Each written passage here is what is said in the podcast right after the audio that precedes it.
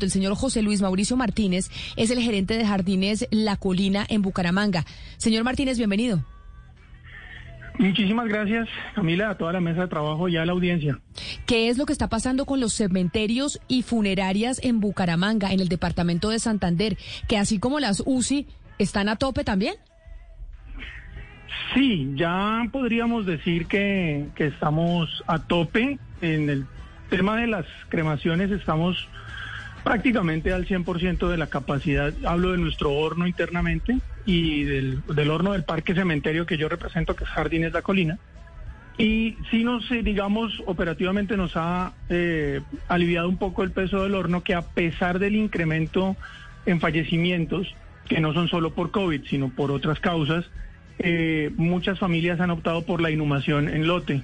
la inhumación en lote sí se dobló versus el último pico que teníamos como referencia el más alto que era el de agosto. las cifras de mayo son definitivamente el pico más alto desde, desde que tenemos registro de la pandemia. ¿Esto ha demorado, por ejemplo, me dicen algunos santanderianos, la demora en la entrega de las cenizas de, los fallecidos a sus familiares?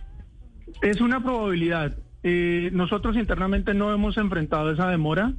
Sin embargo, sí es una probabilidad porque en la medida en la que eh, existe esta, eh, esta llenura, digamos, en el proceso de cremación y o de, específicamente de cremación, pues claro, eh, entran, infortunadamente entran a ser como una especie de fila.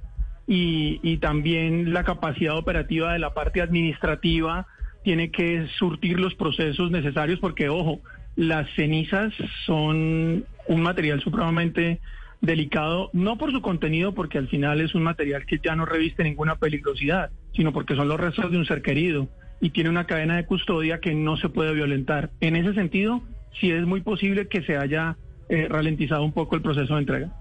Pero al principio de la pandemia se nos alertaba mucho sobre la importancia del confinamiento, la importancia de los cuidados, de no salir a la calle, porque se podrían colapsar, uno, las unidades de cuidados intensivos y dos, también se podrían colapsar los servicios funerarios y los cementerios. Ustedes con la situación que se está enfrentando en, en Santander, ¿esto podría llegar a pasar? ¿Que ya colapsen los servicios funerarios? Pues si la ciudadanía, y en ello tenemos que incluirnos todos, no hacemos eh, conciencia de la importancia del autocuidado, de, salir únicamente a lo necesario. Es decir, eso, esas medidas que usted comenta de, la conciencia de la que nos han llamado siempre, siguen siendo necesarias y las cifras lo demuestran.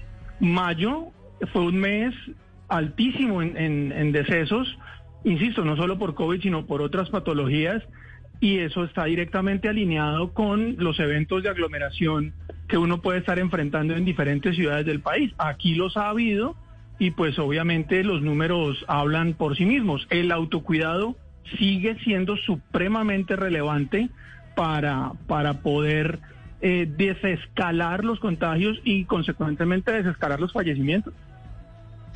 Pues muy delicada la situación que se está viviendo con las funerarias, muy delicada la situación que se está viviendo con el COVID-19 en el país. Señor Martínez, gerente de Jardines La Colina en Bucaramanga, gracias por habernos atendido.